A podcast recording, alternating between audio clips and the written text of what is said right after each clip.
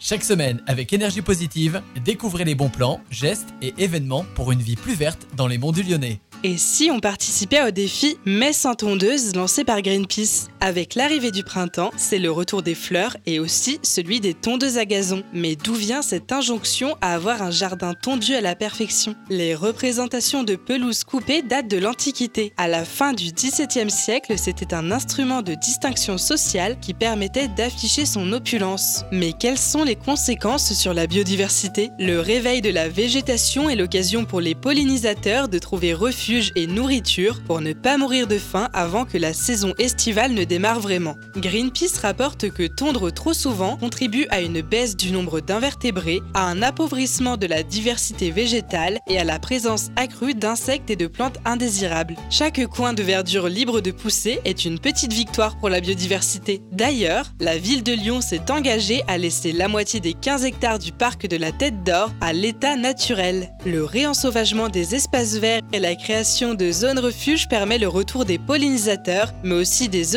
de jardin qui vont protéger les autres plantes des nuisibles jusqu'à ce que tout ce petit monde s'équilibre. En vigilance sécheresse, il est intéressant de laisser de côté certains espaces et de ne tondre qu'une partie du jardin car les herbes hautes retiennent l'humidité. Et pourquoi pas remplacer la tonte hebdomadaire par un fauchage deux fois par an? Car entre l'outillage, les fertilisants, les semences, le budget de l'entretien de la pelouse est énorme. De plus, cette activité engouffre des quantités astronomiques d'eau, de pesticides et de carburant. Au long de la saison, ce sont environ 20 heures passées à entretenir sa pelouse, un temps qui peut être utilisé au jardin pour des activités enrichissantes. Allez, laissons la nature reprendre ses droits et sortons dans nos jardins pour profiter de la beauté des fleurs et des libellules. Alors, prêt à relever le défi? Je vous souhaite une belle journée, prenez soin de vous et de la planète.